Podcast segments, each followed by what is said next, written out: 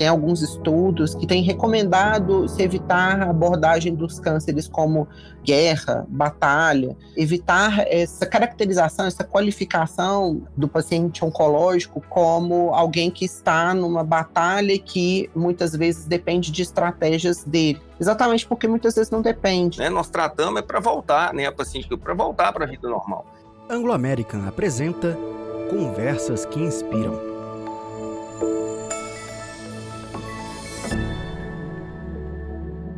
Sabemos que para manter o corpo e mente saudáveis é imprescindível praticar o autocuidado. Nos meses em que a prevenção aos cânceres de mama e de próstata está em alta, falamos sobre a influência do autocuidado, seu papel nessa batalha de conscientização e dicas valiosas em prol da saúde. Na Anglo American, valorizamos as pessoas, sua segurança e bem-estar. Queremos que nossas pessoas sejam saudáveis, felizes, envolvidas e realizadas no trabalho e na vida.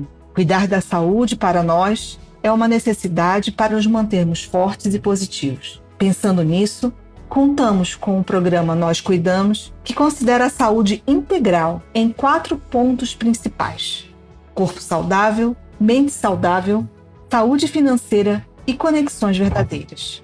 Todas essas dimensões da saúde se relacionam ao nosso tema de hoje. Eu sou Raquel Pessoa, gerente de comunicação da Anglo American no Brasil, e vou ter a honra de convidar a doutora Carolina Zupo, coordenadora de saúde ocupacional da Anglo American no Brasil, e também com o Dr. Marcelo Batista Pimenta, mastologista, membro do corpo clínico do Hospital Biocor, do Hospital Horizonte e da Clínica de Imagens Scanner. Um abraço para os nossos convidados hoje. Muito obrigada por estarem aqui conosco para este bate-papo. Obrigada, Raquel, pelo convite, pela oportunidade de estarmos aqui falando um pouquinho né, sobre prevenção de doenças tão importantes como câncer de mama, câncer de próstata, e também relembrando né, aos nossos empregados, aos nossos contratados, todas as medidas que nós temos para também rastrear essas doenças, né? para promover a saúde de um modo geral, rastrear essas doenças e prevenir mortalidade. É um prazer muito grande estar aqui com vocês para esse bate-papo. Eu espero contribuir durante a conversa aí. É um prazer. Nós é que agradecemos terem aberto um espaço na agenda para conversarmos sobre esses temas tão importantes.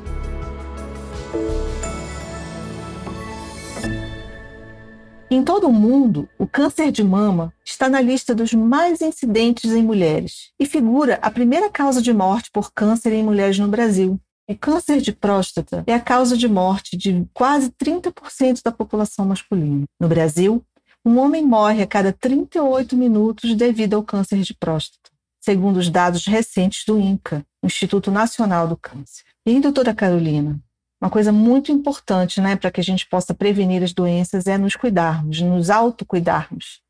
Qual é o conceito do autocuidado físico? O autocuidado, de uma maneira geral, ele perpassa ao fato de que nós devemos olhar para as nossas necessidades e percebermos né, o que é necessário fazer para que nós mantenhamos né, os nossos pilares da saúde e do bem-estar em equilíbrio. E mais especificamente, quando falamos do autocuidado físico, nós estamos não apenas pensando nas medidas preventivas, cuidados diários que nós temos ter nos hábitos de vida que nós devemos manter para preservar a nossa saúde, manter uma boa qualidade de vida, mas também sob um aspecto preventivo. Esses hábitos de vida previnem doenças de maior gravidade e também nos auxiliam, caso ocorra algum tipo de adoecimento, de qualquer gênese que seja, que nós tenhamos mais qualidade para passar por um determinado tipo de tratamento, qualquer que seja essa doença. Então, o autocuidado tem essa, essas duas dimensões, esses dois aspectos. E o que, que a gente pode fazer no nosso dia a dia, doutora, para nos autocuidarmos? Além né, da manutenção de hábitos de vida saudáveis, com uma alimentação equilibrada, com todos os grupos é, nutricionais que nós temos, né, como as fibras, os carboidratos, as proteínas, é necessário também que a gente tenha uma vida mais ativa, com a adoção de um estilo de vida mais ativo mesmo, a prática recorrente de atividades físicas que otimizem. A gente costuma brincar que é importante construir músculo. Os músculos são órgãos extremamente importantes, auxiliam tanto no metabolismo humano. E é muito importante até para a gente fazer coisas simples, como se levantar bem de uma cadeira, ou até as pessoas que às vezes têm alguma debilidade física, alguma deficiência, alguma condição especial, é importante que essas pessoas tenham um condicionamento e uma saúde adequada para garantir os seus hábitos de vida, suas rotinas. Então, é importante uma alimentação equilibrada, adequada, que previna né, a ocorrência de doenças que são consideradas preveníveis, como diabetes, hipertensão, ter uma vida mais ativa com as atividades físicas para garantir aí o bom condicionamento cardiovascular, o menor risco cardiovascular e isso tudo, né, atrelado a um zelo pelo, pelos aspectos de saúde mental e emocional também. Eu imagino que a disciplina é uma coisa muito importante, né? E também uma percepção sobre nós mesmos, porque acaba que a rotina vai ficando mais intensa, né, de todo mundo, nessa vida louca que a gente tem. Então, a gente observar as nossas necessidades diárias e nos dar esse tempo para esse autocuidado é uma coisa muito importante, não é? Com certeza. Costumo brincar que nem sempre nós estaremos motivados a realizar alguma alguma coisa, mas é importante que nós tenhamos a disciplina, né?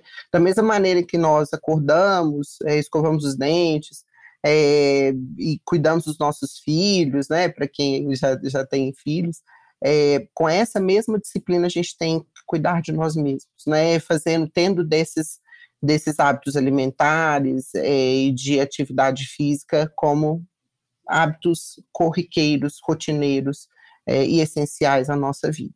E, doutor Marcelo, fazendo uma relação entre o autocuidado, gostaria que você nos trouxesse a importância do diagnóstico precoce e, na sua visão também, a importância da realização dos exames como a mamografia. Qual que é o maior fator de risco para câncer de mama? Por incrível que pareça, é ser mulher. Por quê? Porque câncer de mama ocorre em homem também. 1% dos casos. Ou seja, não é uma doença da mulher, é uma doença né, na, na espécie humana, 99% nas mulheres, ocorre em homem também. Ou seja, você sendo mulher já é um risco bem aumentado para ser câncer de mama. É importante lembrar isso. O que eu quero dizer é que o homem também tem que tomar cuidado. Né? É 1% só, mas ele também pode ter o câncer de mama. Eu queria reforçar bastante essa fala da, da doutora Carolina, que é o seguinte: a gente sempre fala em hábito de vida saudável, evitar obesidade, essas coisas todas são muito bem faladas e a gente sabe da importância. Mas eu queria só reforçar o seguinte: de alguns anos para cá surgiram trabalhos científicos mostrando que evitar a ingestão de álcool, essas três coisas principalmente, tá? Evitar álcool, evitar o sedentarismo e evitar a obesidade. Esses fatores são fatores de risco para câncer de mama, agora comprovadamente na ciência porque a gente falava da maneira igual a gente fala, geral, e aí pouca gente dá valor. Mas hoje está claro, é uma coisa que, por exemplo, quando eu me especializei nos livros, todo na ciência provavelmente, isso não existia. Então, por exemplo, o álcool não era um fator de risco para câncer de mama, agora é comprovadamente, tá? E uma importância grande também é porque não só diminui a chance de câncer de mama, como nas pacientes tratadas de câncer de mama, aquelas que mantêm esses hábitos saudáveis, elas evoluem melhor, estatisticamente, em termos numéricos. Isso equivale quase que fazer um tratamento, por exemplo, de quimioterapia, o resultado, entendeu? A população que tem esses hábitos saudáveis após a doença evolui melhor. Então, eu queria só reforçar a importância disso aí, que ultimamente foi comprovada cientificamente, está sendo cada vez mais comprovada. E como é que o senhor vê a questão do autoexame versus a necessidade da mulher sempre estar sendo acompanhada por um ginecologista, uma, um mastologista, para ser encaminhada também para os exames de rotina.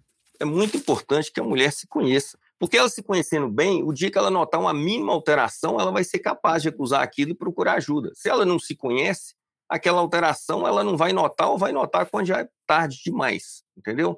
Então, esse autoexame aí é importante para além de detectar isso, para ter uma noção da, da, base, o que, que é o normal, né, para ela. Bom, aí vem os exames, né, que a gente fala tanto na mamografia, que tem comprovação científica de que ela diminui a mortalidade por câncer de mama, e aí existe a idade a ser feita, e os outros exames que vêm depois da mamografia, que aí já é um pouco mais específica, de caso a caso, ultrassom, mesmo a ressonância, mas é importante a, mulher procurar né, o médico, no caso, o primeiro médico que se procura é o ginecologista, né, com a idade assim que se torna mulher, e ele vai dar as orientações né, precisas de qual idade começar e o que mais fazer se precisar de mais alguma coisa. Queria que vocês dessem essa visão do que, que a gente precisa fazer para reforçar essa prevenção, considerando esse espectro mais amplo da sociedade brasileira, mas também olhando né, quem trabalha em empresas e tem essa rotina mais intensa. Então, vamos olhar isso sob dois pontos de vista. Pode começar, doutora Carolina. O SUS, devido aos seus próprios princípios de universalidade, ele contempla essas ações para todos os pacientes, né? Como o doutor Marcelo mencionou, começamos aí com o ginecologista, manter a rotina de acompanhamento de prevenções anuais, não só ao câncer de mama, mas também ao câncer de colo de útero, né? Aos, aos outros cânceres femininos. Isso já é uma porta de entrada para que, caso haja necessidade de uma avaliação mais especializada, né, a menor detecção de alteração no exame do tipo mamografia ou um ultrassom que tenha suas recomendações mais específicas específicas, né, doutor Marcelo, considerando aspectos etários e de constituição das mamas, essas mulheres podem ter necessidade de serem encaminhadas para um outro especialista, e entra o mastologista. Então, é importante ter essa rotina, né, de é, pelo menos uma vez ao ano, é, sobretudo nas mulheres sexualmente ativas, né, que se mantenha é, esse acompanhamento com os médicos é, especialistas aí. Basicamente isso aí, né? É começar a ir ao médico, igual a doutora Carolina falou, e, bom, as recomendações de quando fazer a mamografia, na verdade, elas variam, sabe? De país para país, de sociedade para sociedade. Então, uma recomendação canadense pode ser uma, europeia outra, brasileira outra. Mas a gente segue aqui o que eu acho que a maioria segue. Eu não sei para falar a verdade, vocês na Anglo-América, mas acredito que é a partir dos 40 anos a mamografia anual. O exame que tem comprovação como screen, quer dizer, é você pegar uma população que é screen, você pegar uma população e fazer em todo mundo, independente da pessoa ter sintoma ou não. Quer dizer, a pessoa não, não tem que ter sintoma. A partir da hora que ela tem sintoma, já não é screening mais, né? Você já não está procurando a doença, você já sabe que tem a doença. Então, no caso, a partir dos 40 anos, é para toda mulher. Né? Isso é uma regra geral. Às vezes a gente antecipa, né? em casos especiais a gente antecipa, mas a regra geral é a partir dos 40 anos anual. Infelizmente, todo mundo conhece alguém que já teve né, na família ou no grupo de amigos algum tipo de câncer, especialmente o câncer de mama, e sabemos que a questão do autocuidado e da saúde mental ela é crucial, né, não só para o tratamento, né, ao longo do tratamento, mas também o apoio para as famílias. Então, gostaria que vocês comentassem essa relação né, da saúde mental e da recuperação a prevenção e também o tratamento para o câncer. Quando né, nós temos qualquer paciente com um diagnóstico de câncer, independente de qual seja, é muito importante que haja um cuidado multidisciplinar a esses pacientes. Né? O suporte emocional é essencial a esses pacientes, ele pode ser concedido, seja por um psiquiatra, ou por um psicólogo. Né? Em muitos casos, a gente precisa até do suporte de um assistente social para é, tratar esses aspectos familiares e sociais mesmo que podem é, estar relacionados a um diagnóstico. Né? É muito importante que a gente reforce né, que apesar de, de, a doença dos cânceres né, não terem cura via de regra, alguns até têm com tratamentos cirúrgicos, quimioterápicos e, e, e radioterápicos, mas alguns não têm cura, né, dependendo do estágio que aquele paciente se encontrar. Talvez abordar essa doença de uma maneira um pouco mais positiva seja essencial para que é, o paciente passe por aquele tratamento, por todo o tratamento que for instituído. Né? Tem alguns estudos que têm recomendado se evitar a abordagem dos cânceres como guerra, batalha, evitar essas, é, essa caracterização, essa qualificação do paciente oncológico como alguém que está numa batalha que muitas vezes depende de estratégias dele. Exatamente porque muitas vezes não depende, não depende do que é, é, os médicos vão é, instituir, ou que a família pode fazer para suportá-lo, é uma evolução natural daquela doença. E talvez utilizar esses termos bélicos para tratar daquele assunto pode fazer com que o paciente se sinta culpado por aquilo, que ele deixou de fazer alguma coisa, ele deixou de ter uma estratégia adequada. A gente tem né, várias estratégias, como o doutor Marcelo falou, quando a gente estimula que mesmo o paciente que esteja em tratamento, ele adote um estilo de vida mais saudável, eh, a gente está ensinando a ter uma estratégia de maior qualidade de vida, não somente no tratamento, durante o curso do tratamento, como até numa, numa eventual remissão da doença, né, quando a doença fica ali estacionada, né, não, não tem uma doença detectável. Então, esse suporte é, mental, né, de saúde mental, ele é essencial no curso de qualquer tipo de tratamento de qualquer doença sobretudo em cânceres que são tão estigmatizadores como câncer de mama e de próstata, né, que ainda há muito preconceito, é importante haver esse diálogo e essa disponibilidade, tanto do paciente em conversar, em buscar esse tipo de ajuda, quanto dos próprios serviços de saúde em ofertar esse tipo de cuidado aos pacientes. E muitas pessoas também, durante o tratamento, optam, né, quando conseguem, querem continuar o trabalho, como também uma maneira de se manterem úteis, se sentirem úteis e ocupados, né? Doutor Marcelo, como é que o senhor tem visto ao longo da sua trajetória profissional de cuidado dessas pessoas que estão enfrentando esse desafio, essa questão do olhar mais integral, né, sobre, sobre nós mesmos e nos cuidarmos sob o ponto de vista mental e até mesmo espiritualista, independente de religião. Eu acho que na fase aguda, você fez o diagnóstico, está naquela fase de cirurgia, quimioterapia, radioterapia e tal, a paciente precisa de um suporte, sabe? Muito grande, e aí entra o psicólogo, o psiquiatra, assistente social e o que for necessário, o mastologista, o oncologista e todo mundo. Bom, passada aquela fase, o câncer de mama especificamente está muito relacionado ao estágio, sabe? Que, que a gente diagnostica. Então, quanto mais precoce, maior chance de cura. E, e, no estágio inicial, a gente cura e cura mesmo. Quando eu falo cura, é o paciente não ter mais nada, mais nunca, certo? Bom, o que me preocupa muito é o seguinte: às vezes a paciente tem, passa por esse estresse todo e tal, e depois ela está, a princípio, curada. E se a gente não tomar cuidado, a paciente fica presa aquilo o resto da vida e ela não consegue sair daquilo e ela tem dificuldade para voltar para a vida normal. E o que eu falo com a paciente é o seguinte: olha, se não fosse para você voltar para a vida normal, não precisa tratar, não. Nós tratamos para você ficar boa e agora você volta, você volta para o trabalho, você volta para suas atividades, você esquece isso aí. Se eu pedir para você voltar daqui a seis meses, três meses, você volta aqui, faz os exames e pronto, vem cá, examinou, não tem nada, fez exame, acabou, sai daqui, esquece isso, vai levar a vida. Senão não tem sentido tratar, concorda? Né? Nós tratamos é para voltar, né, a paciente para voltar para a vida normal. E eu me preocupo demais com isso, porque isso é muito frequente. E tem paciente que passa a viver, se você não tomar cuidado, em função disso. Então ela não quer trabalhar mais, toda semana ela, ela inventa, entre aspas, ela sente, ela somatiza alguma coisa, e um dia ela está em mim, no outro dia ela está no oncologista, no outro dia ela está no, no no outro dia ela, aí ela já começa a preocupar com e ela passa a viver em função de doença, o que é péssimo. Né? Então, por exemplo, você citou aí o trabalho, eu me preocupo demais da paciente voltar a trabalhar assim que possível, porque eu acho que o trabalho é essencial para quem trabalha,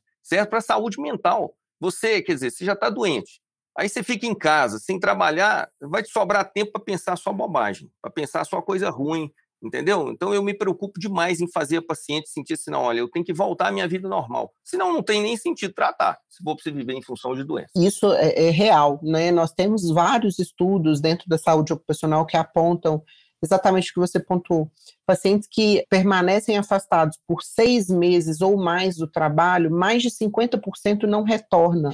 Esse, esse ponto é muito importante, que a gente tem que estimular as pessoas a manter a, a vida, né, a rotina mais é, próximo do normal possível passada, né, como você mencionou, a, fa a, fase mais aguda, mais crítica, de que a, a, pessoa vai ter, né, uma série de tratamentos, né, ela, ela precisa de fato se dedicar em dias sequenciados, né, a, a um determinado tipo de tratamento, mas passada essa fase, de fato, a gente tem que estimular que essas pessoas retornem. Durante a pandemia de Covid, a gente teve pacientes oncológicos que seguiram seus tratamentos, é, aqui na Anglo-América a gente teve essa experiência de, né, até por questões relacionadas à legislação, de afastar pessoas pertencentes a grupos de risco, né, tinha a recomendação sanitária e a recomendação legal também de se fazer isso, em proteção a essas pessoas, mas nós fomos procurados muito por muitos pacientes oncológicos que queriam manter o seu trabalho, queriam manter suas rotinas, queriam é, é, retomar o trabalho presencial junto com seus grupos de colegas, é, exatamente por isso, por preencher, por se abastecer também com essas relações interpessoais que são tão importantes aí para a recuperação dessas, dessas pessoas, né? Para convalescência mesmo de qualquer tratamento que estejam é, realizando. Eu não sei quais são os dados em relação à prevenção do câncer de próstata, mas eu gostaria de falar, né, que vocês comentassem, porque a gente tem uma população de empregados muito grande ainda masculina na Anglo-América.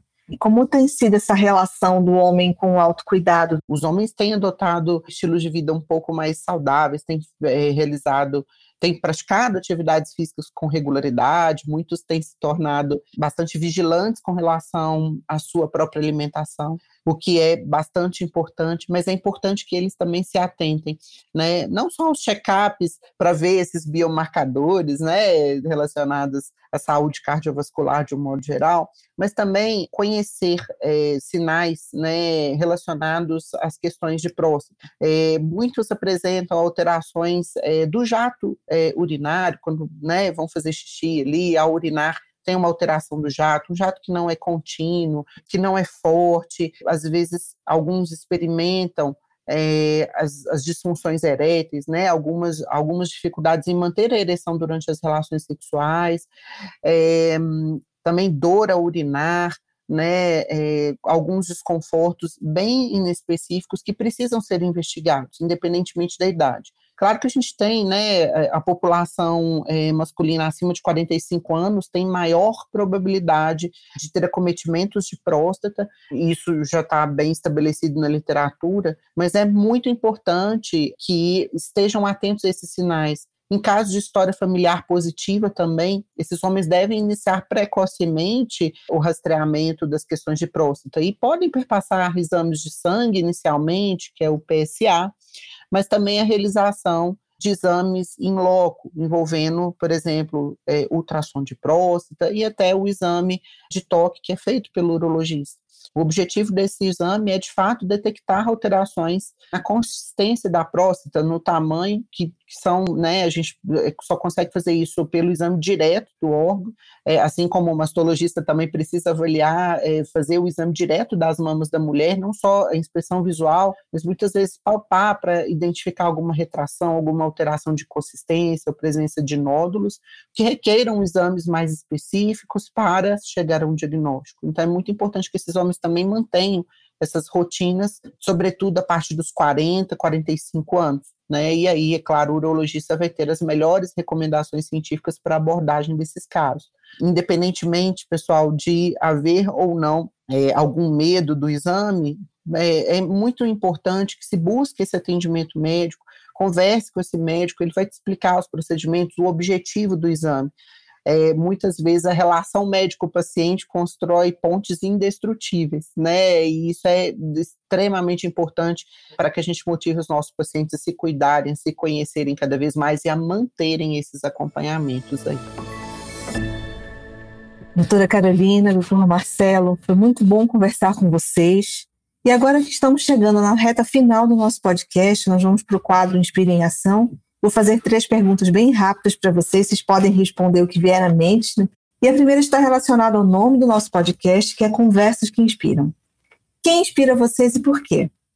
Eu acho que eu fiz medicina por conta dele, que foi meu pai. Ele era médico. Por que, que ele me inspira? Porque o tempo todo é a maneira que ele via a medicina. Tem tudo a ver com isso que nós falamos aqui, entendeu? Eu vejo muito médico muito bom, tecnicamente, que sabe a ciência, que sabe os números, que sabe a medicação, mas que não trata do ser humano, entendeu? Que tem cabeça, que tem família, que tem outros problemas e que precisa ser visto como um todo. E a minha inspiração vem dele. O que me inspira, sempre me inspirou e foi um dos motivos de eu ter feito medicina, sou a única médica da minha família em várias gerações, é o juramento de Hipócrates. É um dos, é um dos textos mais lindos que eu já li eu sempre menciono que antes de ser mulher, esposa, mãe de Eduardo, eu sou médica se eu for uma boa médica, eu consigo exercer todos os meus outros papéis. Então, o juramento de Hipócrates me inspira todos os dias. Eu sempre me lembro dele. A segunda pergunta, ela tem a ver com o nosso tema de hoje. O que vocês fazem para ter uma vida mais equilibrada? Bom, não sei se eu consigo não, mas eu tento pelo menos na minha. A vida equilibrada eu acho que é você pensar que a vida é um tanto de coisa. A vida é família, a vida é uma saúde né, física, mental e tudo mais, então tentar fazer um pouco de cada. Então, por exemplo, a prática de esportes é essencial. Eu acho que a pessoa, normalmente a gente pensa muito no esporte na questão física, né? coração, pulmão e o músculo, tudo mais. Eu acho que muito além disso, para mim, o esporte é muito bom para a cabeça, sabe? Para a saúde mental, muito além do pulmão e do coração. Pelo menos é o que eu sinto. É, eu acho que a gente precisa ter hobbies, entendeu? Todo mundo. Você, gente que adora ler, gente que adora escrever, gente que adora coisas manuais assim vai. É importante isso na vida. A questão familiar, a questão de amigos, de relacionamento pessoal é uma coisa muito importante. E a outra coisa é trabalhar com prazer. Se você pensar bem, qual que é o percentual da sua vida que você passa trabalhando? A maioria da sua vida, se você contar o número de horas, você passa ou dormindo ou trabalhando. O resto, infelizmente, eu fiz vezes, é depois. Então, assim, o trabalho tem que ser uma coisa que você faz com prazer, que você curte aquilo ali, né, de uma maneira geral. Eu sei que há exceções, um dia ou outro, uma situação ou outra, mas eu acho que é importante a gente ter prazer em fazer o trabalho também. E aí o equilíbrio vem de somar isso tudo aí. A minha ferramenta de autocuidado tem sido brincar com meu filho, estar com ele, fazer né, atividades diversas, de estímulo à leitura, a desenho, é, levá-lo para assistir peças de teatro, é, diversificar os programas para ele, sentar, ler um livro para ele, isso tem sido uma ferramenta de autocuidado para mim, o doutor Marcelo mencionou aí, a gente passa tanto tempo trabalhando, se dedicando às atividades que nós temos nas nossas rotinas, então estar com a nossa família também é uma maneira de autocuidado, né? Os filhos são, eu costumo brincar que meu filho é a parte do meu corpo que dói, mais dói, caso aconteça alguma coisa. Então, cuidar dele, estar com ele, vê-lo crescer, se desenvolver, é, estimular isso cada vez mais é uma ferramenta de autocuidado para mim. E para terminar, considerando que o objetivo do nosso podcast é inspirar por meio de conversas autênticas, que mensagens vocês gostariam de deixar para os nossos ouvintes? Faça o autoexame, se conheça, vá ao médico. Se ele mandar você fazer a mamografia, se tiver na idade, você faz. Se ele mandar você fazer outros exames, você faz. Faz tudo que ele mandar fazer. Se você tiver a doença, trate e tal. Mas não fica preso só isso, não faz o que ele pede para você fazer, leva lá e, além disso, leva a sua vida, entendeu? Não fica preso. Eu vejo muitos pacientes ficarem presos à doença, presos a médico o tempo inteiro, só pensando nisso, né? Desgruda disso. A vida é muito mais do que isso. Então, faz o que o médico pede para você fazer. Saiu dali, você foi no médico, fez o que ele pediu, ele falou: olha, tá tudo certo, tá tudo bom, volta daqui a tanto tempo. Pronto, saiu dali, leva sua vida normal. Senão não faz sentido. A minha mensagem para os nossos ouvintes: cuidem-se, de fato, pensando em todos esses aspectos, não só de manter as rotinas aí com seus médicos, né, para rastreamento de algumas doenças ou até tratamento, caso a pessoa tenha alguma doença já instituída, mas cuidem dos outros pilares da saúde, do bem-estar. Pratiquem atividade física, estejam com a família, é, exerçam a sua espiritualidade, né, é, da maneira que melhor lhes aprover. Tudo isso vai fazer parte, né, desse combo de autocuidado, de autoconhecimento sobre o próprio corpo, sobre a própria saúde. Estejam atentos a esses aspectos sempre. Olha, posso dizer que como jornalista, né, é, foi um prazer conversar com os dois profissionais aqui de saúde, doutora Carolina, que já é uma profissional que eu já tive a oportunidade de falar para ela o quanto eu admiro pelo carinho, pela dedicação e amor com que ela pratica a profissão dela, e eu já experimentei isso no dia a dia, na prática. E conhecer também o doutor Marcelo, que fala com muito entusiasmo, muita verdade. Com essa experiência que a gente tem tido de conversar com profissionais das mais diversas áreas, posso assegurar que sempre quando a gente termina a conversa, a gente está falando de gente, a gente está falando de generosidade com a gente mesmo, né? E usarmos todas as ferramentas que estão ao nosso alcance para que a gente possa seguir né, a nossa jornada com qualidade, é, com verdade, com saúde né, e nos ajudando no dia a dia, enquanto humanidade, que a gente precisa muito disso. Muito obrigada, doutora Carolina, doutor Marcelo. Desejo muito sucesso nas trajetórias de vocês. E muito obrigada por nos acompanhar aqui no Conversas que Inspiram um espaço dedicado à reflexão sobre mudanças fundamentais para um mundo melhor. Aproveite para seguir o nosso perfil na sua plataforma de áudio preferida para saber sempre que um novo episódio estiver disponível. Para conhecer mais sobre a nossa empresa, acompanhe nossos perfis oficiais nas redes sociais. Até a próxima!